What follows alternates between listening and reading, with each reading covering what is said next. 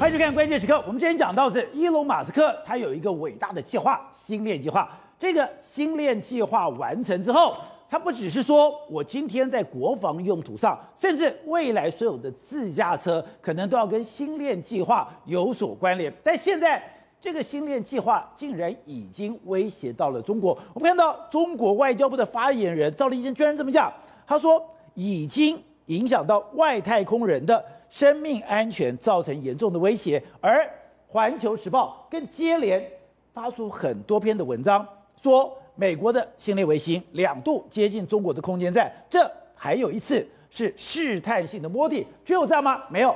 接连着就看到了一个、两个、三个、四个、五个、六个、七个几篇文章，一连的去指控星链计划危害到整个太空安全，甚至。整个星链计划还会对中国有监视的一个作用。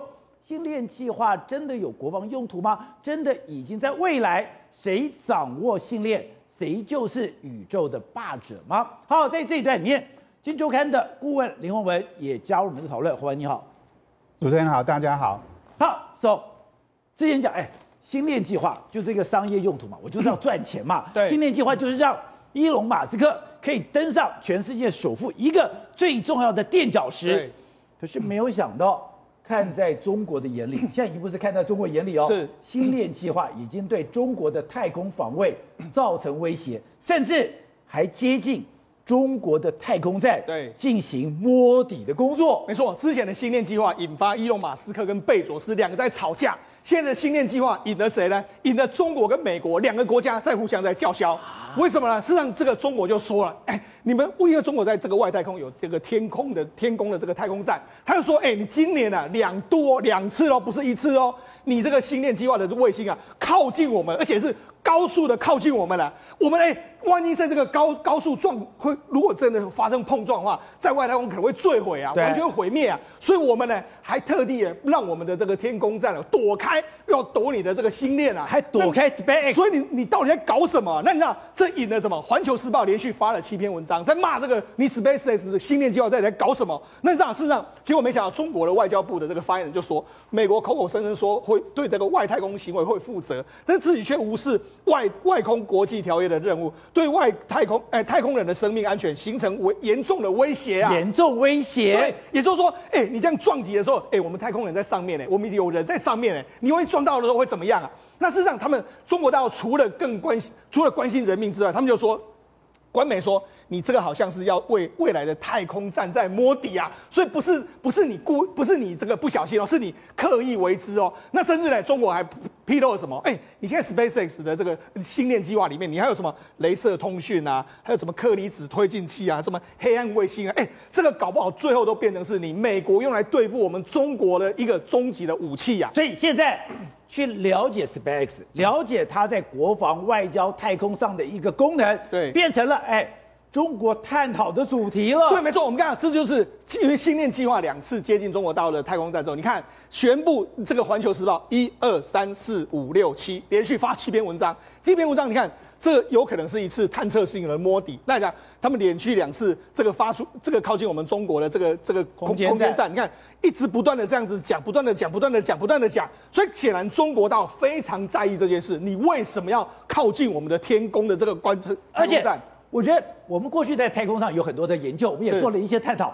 哎，你在太空上不是像这个是在地表上，是我要转弯就转弯，没错，我要接近就接近，我要换个轨，那个是要非常精密的计算。当然，现在 SpaceX 它有换轨的能力，对，它想接近谁就可以接近谁。对，那事实上这件事情，这个 SpaceX 接近中国太空站这件事，它不只是跟美国这个呛架，它还状告到联合国。你看，这是他写给 United States 的这个他。哎，United Nations 就联合国，你看他说呢，中国控说 SpaceX 两度逼近中国的太空站，他还严正声明，英文的还有中文的全部都发出去，跟你抗议说，哎，你这个美国政府啊，你在这个太空的瞎搞这个我们这个，所以中国不是嘴巴说说，是中国还。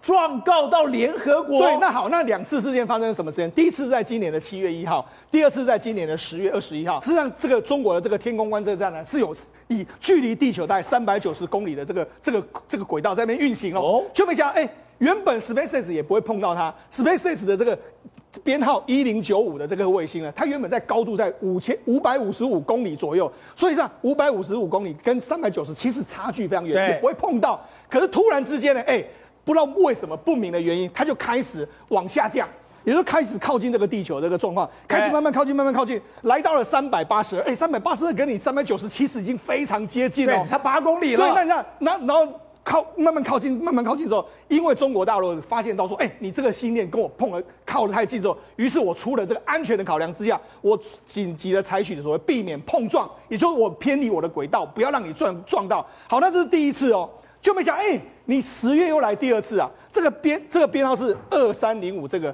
这个观测站，这个所谓卫星，哎，就一样，中国连。哪两个卫星接近我，他都知道了。对，所以呢，连续两次这个碰撞，中国就真的很不爽。哎，你这个在搞什么？你真的是？难道是你真的刻意要撞我们的这个这个我们的太空站的这个状况吗？而且他想说。你是这样子刻意进来，我要看你反应措施如何，我要进行一个摸底的动作。所以为什么中国会说这是一个彻底性摸底的这个状况嘛？好，那么为什么这个星链计划这样子靠近很危险呢？宝杰长，事实上根据他们的这个南京航空航太大学的这个教授说，他说星链不知道什么原因，从五百公里的这个左右降到三百多公里，那跟我们的这个。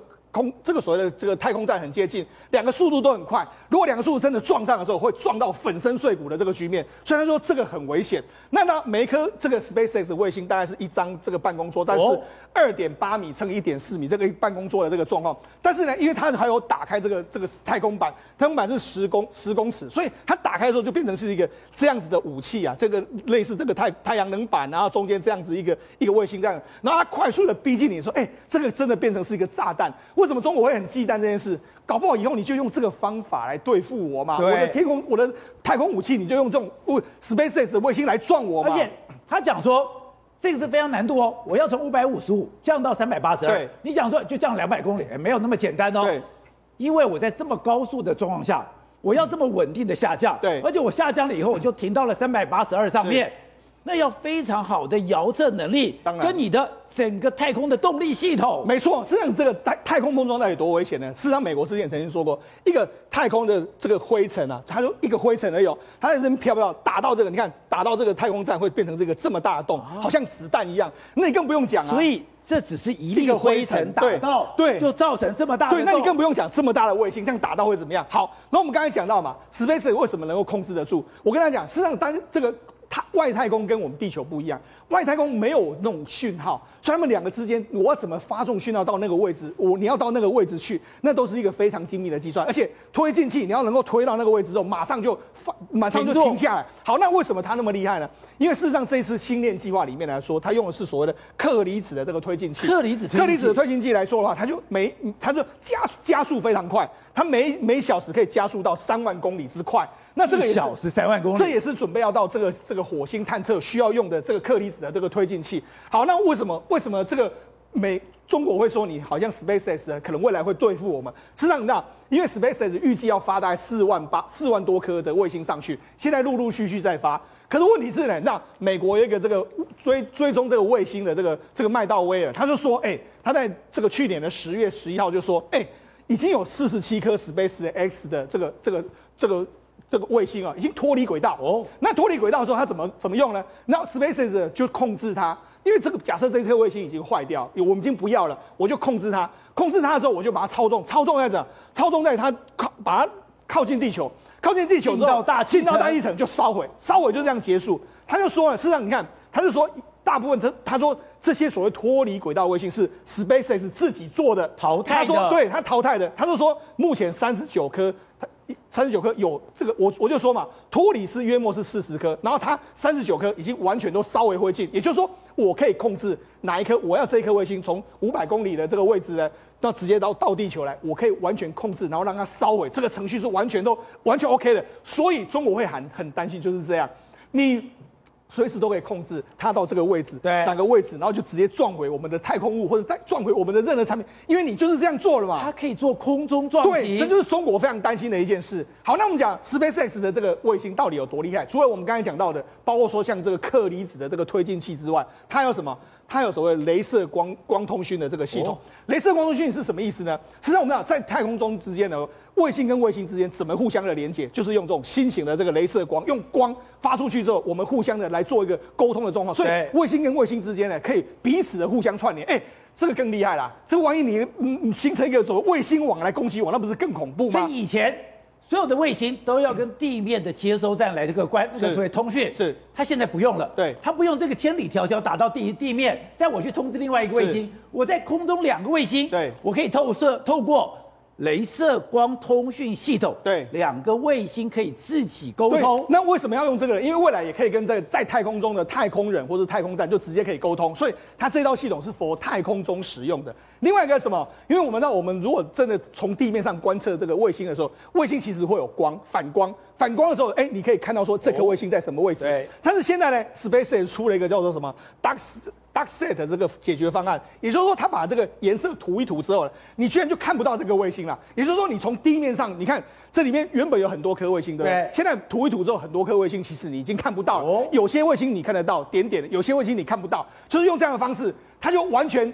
让你看不到我的卫星，你看原本是这样，对不对？很多颗连在一起嘛，对不对？暗黑，突然就变成暗黑，你就看不到。它就因为它用所谓降低反光这个照率的这个方式，所以呢，这个变成是啊，真的真实存在的一个太空武器。我你要攻击我的时候，我看不到你在哪里，然后你又可以互相彼此的串联，然后你用克离子的推进推进器又速度非常快，这个就形成一个中国非常忌惮的太空武器嘛。所以我用遮阳板把所有的反射光全部拿掉了。对，好，那那中国中国担心什么？中国人看。中国环球网就说，威胁中国空这个太空站的这个星链卫星。背景真的不简单，为什么？他就说，你看，市长，你看，他就说未来，因为它大概约莫有四万多颗。美国用这些卫星要做什么？因为现在中国在超高音速的飞弹的研发上面，可能比美国更先进。他说，我可以利用这个卫星群呢，快速的就发现到说，你中国的超高音速飞弹从哪里发射出来，我可以用这个来攻击你。搞不好日后你发射出去，我还可以用这个去撞你嘛，对不对？所以这就是中国中国忌惮的一些军事的用途。另外一个就是说，中国这个中国有所谓的反卫星武器。但它反卫星武器价格非常贵，但是呢，一颗这个所谓的 SpaceX 就五十万，我们中中国要十几亿，哪里有五十万？所以你的价格便宜，然后你攻击力又强，所以为什么中国会认为说，哦，你这次 SpaceX 两度来逼近我们的太空站，展现出让中国完全非常忌惮的太空实力，所以显见呢，这个两个国家在未来的太空的这个竞争里面来说，已经要进入白热化的阶段。所以董事长没有想到伊隆马斯克的星链计划，我以为说。就是未来你要做自驾车，或者未来我要做这个所谓的远端通讯的时候，我来做这个使用的，就没有想到它的太空站已经开始了。中国是非常认真哦，中国认真到状告联合国，而且他说那两度进到了中国的太空站不是随便来的，他非常的精准知道你在哪里，他非常精准知道从五百五十公里的高度下到三百八十二，而且我就跟你同步进行。中国说这太可怕了。现在目前当然美国的这个太空科技是比中国进步非常多了哈，它包括各种可能性。那当然这个目前它太空站的部分呢，它现在有两个主要的方向嘛，一个就是说他现在要发展所谓的空中载具，对，空中载具它用 AI，它用这种人工的这种载具，可以把它的卫星整个收起来，是，呃，把它夹到它的，把它整个是卫星把你收掉。所以未来卫星可放可收。呃，对，它是收你的卫星，是把中共的卫星收起来。对，它的它的，如果它现在这个载具如果够大的话，那第二个来讲的话，就是说它的空的这卫星杀手，它现在要发射就是镭射武器嘛。如果雷射武器你也知道，那我们刚刚谈到的，它有这个极音速飞弹。对，极音速飞弹的速度很快，对不对？对，呃，五马赫、十马赫。但不会比镭射快。镭射是光速嘛，雷射一定可以把你打下来嘛。所以它只要在太空中发展出雷射武器，它地面上已经有了嘛？对，陆上跟海上的雷射武器已经有了。它现在在太空中要发展镭射武器，它镭射武器发展出来很简单嘛，它那个雷射只要稍微一一点，它能量很小就可以了。它说一打到你的卫星，你的卫星就跑掉了，就偏离了，就偏离就不就完蛋了，那马上开始温度啊，其他就产生变化。所以它的美国的太空军的发展呢，是远超过中中共嘛。但你现在看很简单了，但为什么伊隆马斯克他可以发展四万多颗，发射四万多颗卫卫星？那你中共为什么不行呢？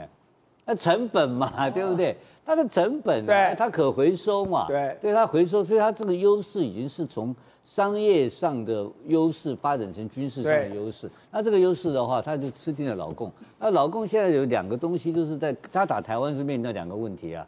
所以他中共任何一颗飞弹要开始要发射之前来讲的话，我们这个铺路爪雷雷达立刻就可以从地面上侦测到。然后就是还有老老美的卫星嘛。你第一个动作出来，他立刻可以，它的侦查能力是非常强的。当然，在补充，再加上其他的所谓的侦的这些就是这种这种飞这种这侦察机啊，啊，在补强的功能存在。所以我认为老今天中共会到这个北京当局会到联合国去告，对，应该已经是受不了了啦。因为他要告这个东西的时候，他有一个很困难的事情，怎么样？他要提出很多资料。很多资料是他自己的机密资料，资料要交出去啊，对啊，不然怎么证明这个事情呢？他说说这不这不在路上酒驾，你撞车这个红绿灯有 monitor，那不是的，他有很多参数、很多数据、很多资料证明说这个老美确实干这个事啊。而且他讲哦，你今天你连美国的你是哪个卫星是星链一零九五、星链二三零五，你都知道，代表。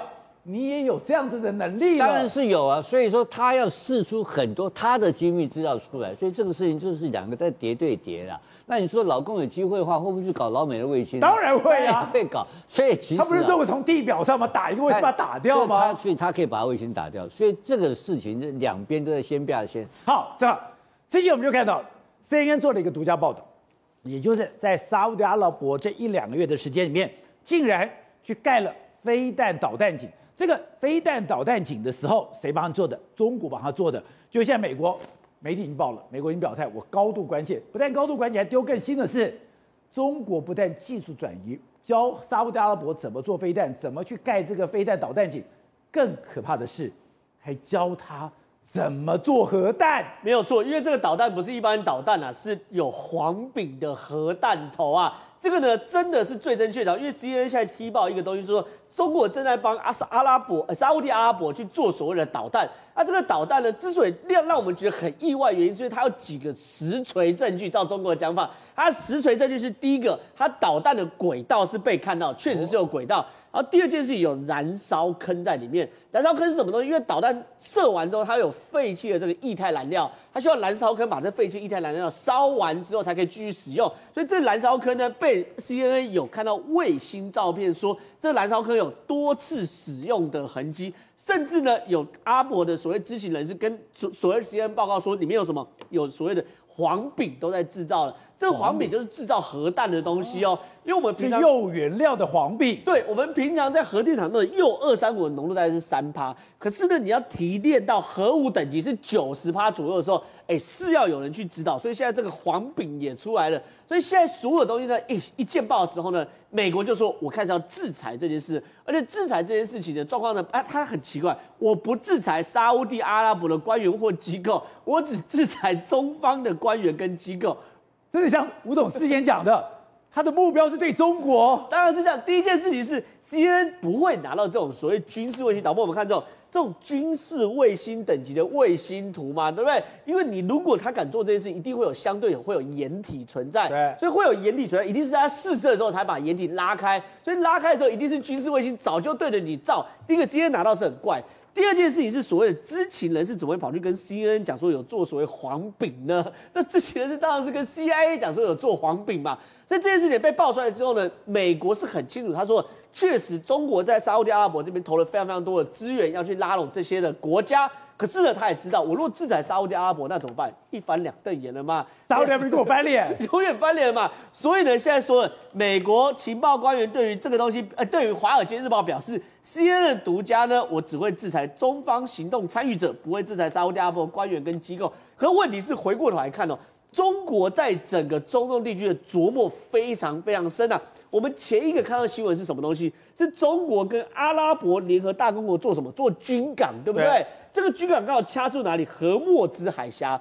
荷默兹海峡不就在波斯湾跟阿曼湾的中间嘛，对不对？这荷默兹海峡是包含所谓的科威特、沙乌地阿拉伯、巴林、卡达、阿拉伯联合大公国，所有的石油石油要出中东都过荷莫兹海峡嘛。那中国如果在那边弄了金管之话，如果一旦中国跟美国闹翻的话，抱歉，掐住整个中东甚至世界石油的咽喉嘛。那现在呢，在沙乌地阿拉伯如果做出导弹的话，哎，那会让中东更不平静，还更平静？一定是更不平静嘛。所以对于中国来说，他在这边投入非常非常多资源，就是为了要连接中亚跟欧非中间的中东国家，他要在那边渗透，啊，把那边吃下来。美国也注意到。好，宏文，班长，现在如果要去看世界大事，就要看中美的一个对抗。哎，我现在听你讲才知道，连台湾我们的这个所谓的半导体，台湾的产业也跟中美对抗有关系，因为之前。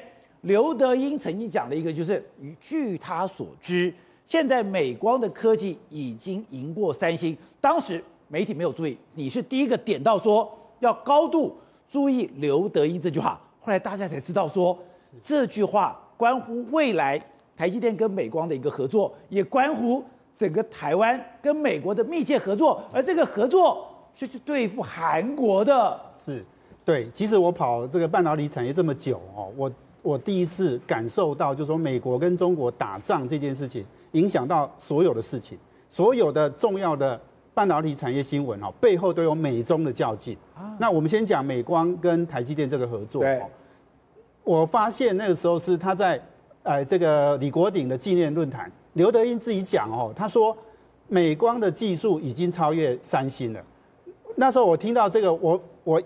当下我就觉得这是大新闻哦，好，为什么？因为三星本来就是 DRAM 跟 Name Flash 的领先的厂商啊，美光会领先它，而且还是从台积电董事长嘴巴讲出来，哎，那这就有意思了，这表示呃，这个刘德英董事长他很清楚美光的状况。对，第二个就是说他们很可能也有合作，所以我我后来我就去查新闻哈，我也去把很多资料也去问人哦，我发现几件事情，第一个就是说三星。呃，这个技术上面哈，其实的确是落后美光，包括在 DRAM，包括在 NAND Flash，它的这个投片的技术的层次都已经输给美光了。好，那这个都有资料哈。它的市占率是全世界第一耶。对，但是刚刚讲技术的技术的投片，这个呃呃，这个美光是领先的，但是三星还是量产的第一名。好，它的规模大嘛，好，这这是一件事。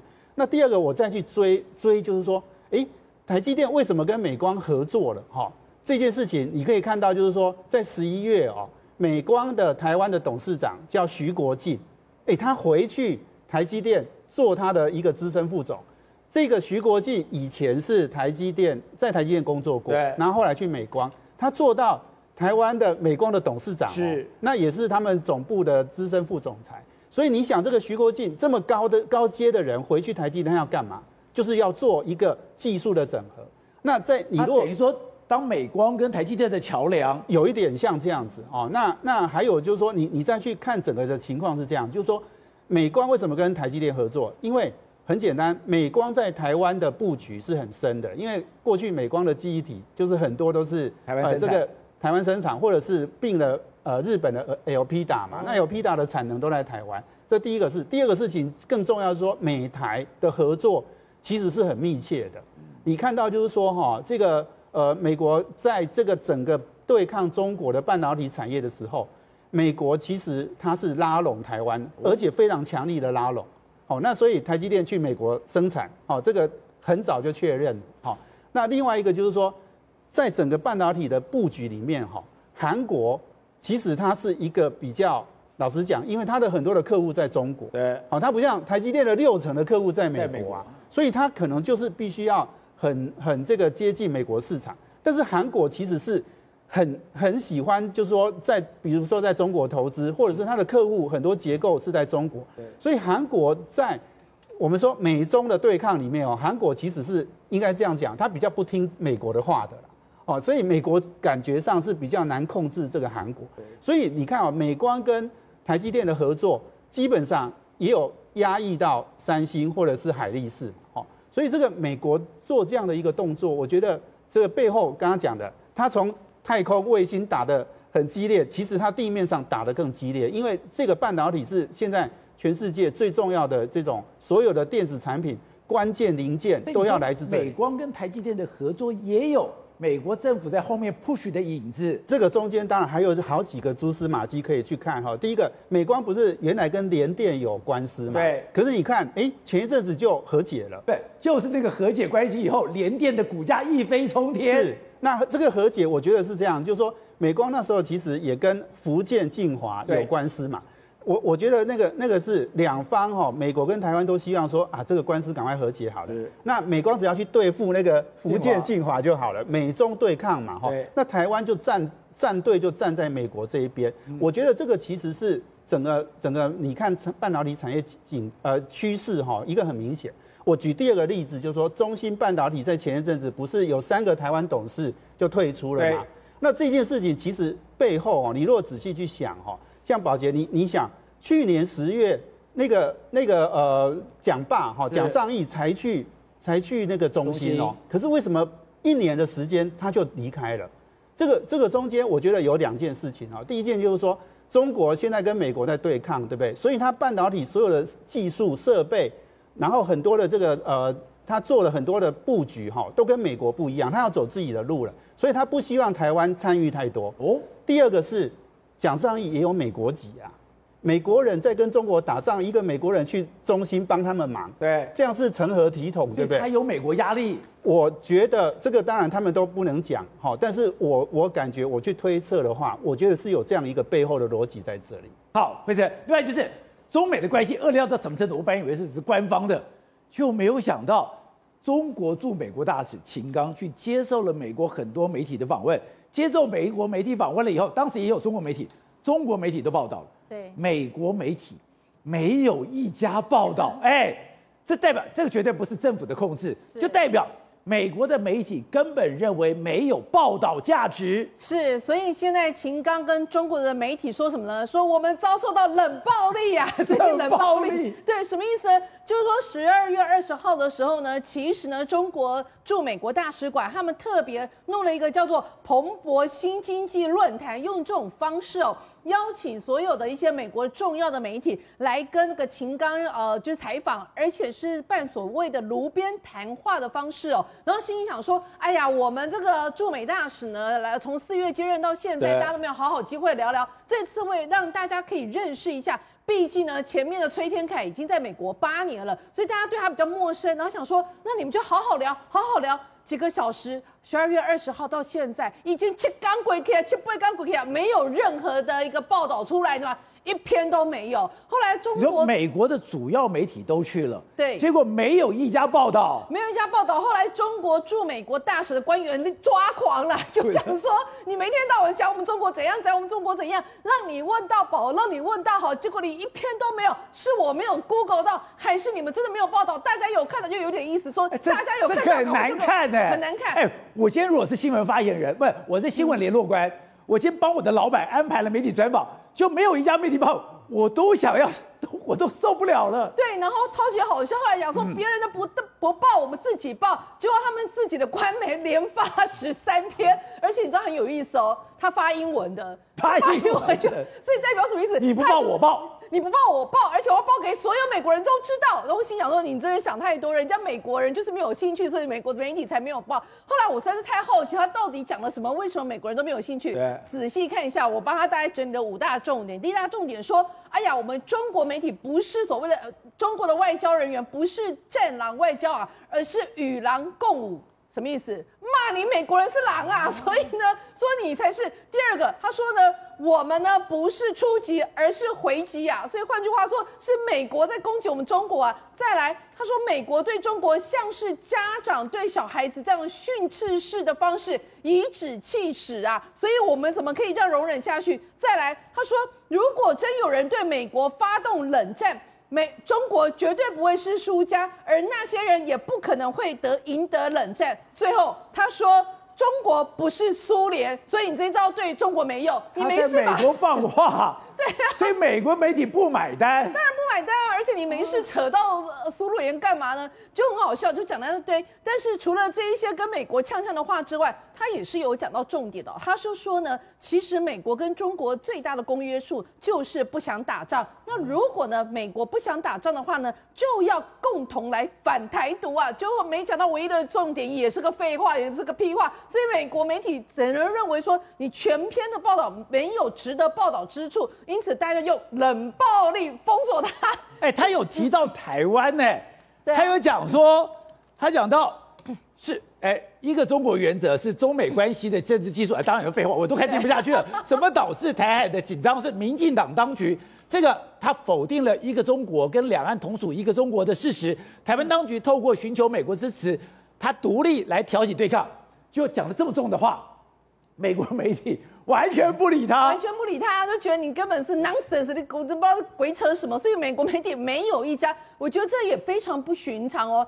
竟然会没有一家去报道他，连彭博自己都不报道他，哦、这还是彭博他们所办的一个什么新经济论坛。所以你就发现哦，现在中美国对于中国的这一种所谓的敌友，真的是不只是媒体人，人民都是。现在他们有相关的民调去调查出来哦，就问什么呢？就问说你认为呢？现在到底中国跟俄罗斯还有其他的一些北韩这些国家，你认为哪一个国家才是你们最大的一个威胁？就毫无疑问，毫无悬念。中国高达六成的人是中国，而在二零一八年，即使是认为俄罗斯是最大的威胁，它的人数也不超过四成啊。所以换句话说，真的，呃，对于现在美国来讲，真的中国才是最大而威胁，而且非常有意思，在受访者里面呢，四十四趴的民主党的人认为，就是说真的，中国是最大威胁。那那个共和党是高达六四趴，那可以理解吗？但你知道吗？在今年二月的时候，只有两成的民主党人认为中国是最大威胁。换句话说，拜登上来之后，不仅没有舒缓美中之紧张紧张关系，竟然连民主党自己人都认为中国是最大威胁。董事长，我觉得这是我现在看到最好笑的新闻。美中国驻美国大使馆大声郑重其事的办了一场炉边谈话，你看好不好？秦刚还这么样的和蔼可亲，然后呢，底下都是美国一线的主流媒体，结果。从十二月二十号开始接受的以后，一篇都没有，一篇都没有，没有一篇文章，美国的媒体刊登出来，这个非常罕见，你知道吧？因为一般的外交新闻哈，一个美中国大使在美国讲话的话，起码要写一点啊。当然，那搞得一篇都写，小个邮票都可以啊。报你那个报尾巴、抱屁股也写一点，怎么变成这种这个事情太奇怪了。但我当然不相，因为美国是商业媒体嘛，你知道，政府美国政府不可能控制，政府没有能力介入了，就代表美国媒体的共识是我不要登你的文章。美国媒体觉得你这个没有价值嘛，你的东西你没有新闻性啊，他一定是把他原来在跟央视、跟人民日报讲那套东西翻版出来讲嘛。对，你讲这东西我怎么写的？我写不出东西来嘛。所以这个是秦刚的问题，而不是美国媒体的问题。美国媒体很容易嘛，你知道有一个点。对不对？你要几个关键的点，比如说你现在跟你要准备做哪些事情，或者说你是你跟做美国的冲突，哎啊，或可是他接受访问哦，他接受访问其实有美国媒体说，美国媒体说在台湾问题上，中美如何管控危机，不滑向冲突对抗，结果他就把台湾骂一顿。对呀、啊，是啊，是。可是说美国媒体跟他一起谈的结果，他的反应呢，这这一定是这样，这两个互动嘛。我是记者，我要问你嘛，我问你，你这个我的问题都准备了很多，结果你的反应，你的回回应是八股嘛，八股我写不出来嘛，我写不出来的情况之下，当然你就变成这个结果了。这个结果他就火大，虽然认为这个冷暴力，我觉得是这个是中共的一个在外交上啊，跟在宣传上一个非常重大的挫败，你知道吗？非常重大的挫败啊，因为他一直希望说在美国切入敌人的心脏。然后做出他们大量的宣传，对，过去很成功啊，包括他在 Washington Post，他会买买一个中国日报的一个 China Post 的一个版面，他天天跟你写，天天跟你写。那现在这些事情，其实我觉得，另外还有一个政策，美国人嘴巴不讲话？嘴巴不谈爱国，美国人没有像台湾一样一天要要比比美国是全世界最爱国的，对，大家不会嘴巴不会讲，美国是全世界最爱国的国家，自己会插国旗，对不对？他他不会跟你讲说什么台湾价值、美国价值，他不跟你搞这一套，但是非常爱国，对，非常他超级爱国的，所以美国人爱国就是在这边就可以表现出来了。哦、他就是骂老美嘛，这个想都不要想嘛，就是我问你，结果你都是骂我嘛，骂我，干脆我就通通不写了。那你通通不写的情况之下，那以前为什么有人写，现在为什么不写？刚刚就是刚刚慧珍讲的一个重要的，六十几趴到七成的人讨厌中国人嘛。我就说这个是重大挫败，而且他继续还在挫败下去，这是他真正的大问题。如果不改的话，问题更严重。Good day，有爱大声唱，拥抱好日子公益演唱会，邀你一起为爱发声。